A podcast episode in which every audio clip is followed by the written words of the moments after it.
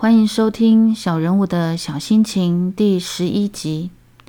因为过年打扫的关系，整理出了一些学生时代的毕业纪念册。在一大本厚厚的毕业纪念册中，有着自己和别人的回忆，更有一种买别人的回忆似乎多过于自己的感觉。当然，每一个人都是如此。这是当时买毕业纪念册时从未想过的。回忆便是在日子中一分一秒串联起来的。这让我不禁在想：每天的生活当中，时间一直在走，上一秒钟发生的事情便成为下一秒钟的回忆。人生似乎是一个回忆制造所。我们在日子当中制造了许多回忆，我们的回忆有别人，而别人的回忆有我，所以在与人相处的当下，我们就彼此制造了彼此的回忆。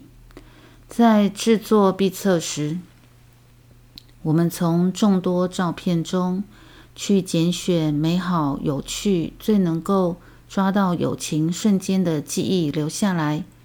剪剪贴贴，拼拼凑凑，写下对彼此的祝福，呈现出在这个时期最美好的记忆。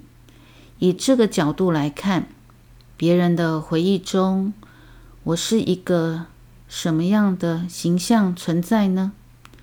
从现在往回看自己的过往人生，就像在看纪录片，而这纪录片中的主角。这过去的自己是另一个人，而不是现在的自己。每一个阶段因为经历的不同，在个性上也有了很大的改变。本来是安静寡言的个性，而如今却变成与任何人都能无话不谈。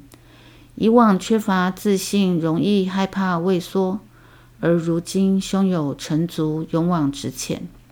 因为这样的变化，身体内的那个灵魂似乎也不是同一个灵魂了。这样看来，时时刻刻都能成为一个全新的人，这是一件多么美好又充满希望的事啊！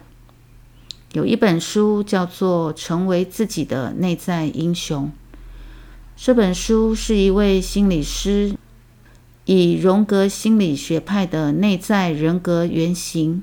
为基础，结合作者二十年的专业助人和咨商心理实务的经验，整理出每个人都会经历的六种人格原型阶段。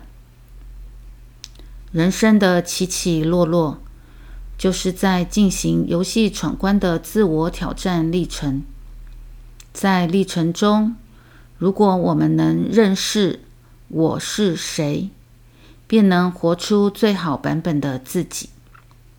书中也提到，每个人都有力量成为拯救自己的英雄。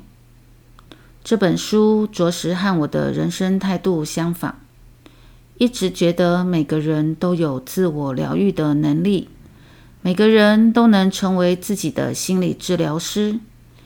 一直以来，自己常利用吸引力法则的正向思考，帮助自己在那山重水复疑无路的绝望中，转个念头，便能发现心里那块柳暗花明又一村的美好境地。